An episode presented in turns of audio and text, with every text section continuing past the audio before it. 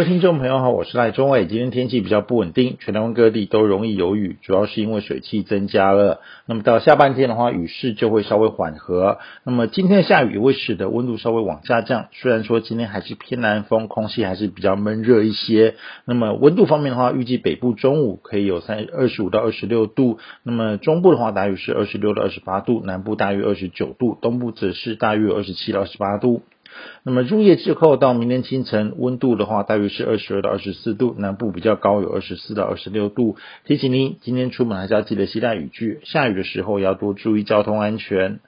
那么明天的水汽会比今天稍微少一些，各地雨势会明显缓和啊。北部跟东部的话，天气是多云，局部短暂阵雨；中南部的话，转为以多云为主。不过山区还是要留意，比较容易有热对流，所以前往山区还是要注意天气变化。礼拜五的话，这是有今年梅雨季的第一道结构比较扎实的锋面云系会接近台湾啊。封面结构主要影响台湾的时间会是在礼拜六到下个礼拜一。那么目前封面的位置是在中国南方的浙江到广东一带，明后两天会缓慢的往南边接近台湾。礼拜五就会受到封面前缘的这个云系影响，那么礼拜六到下个礼拜一哦，封面会滞留在台湾上空。那么在这段影响期间，全台湾都会比较容易有阵雨或是雷雨，并且会有局部比较大的雨势。到下个礼拜二，锋面云系就会远离，但是也要留意，还后续还是有华南云系东移的影响，所以下个礼拜的天气还是一样变化比较多一些，变数也比较大。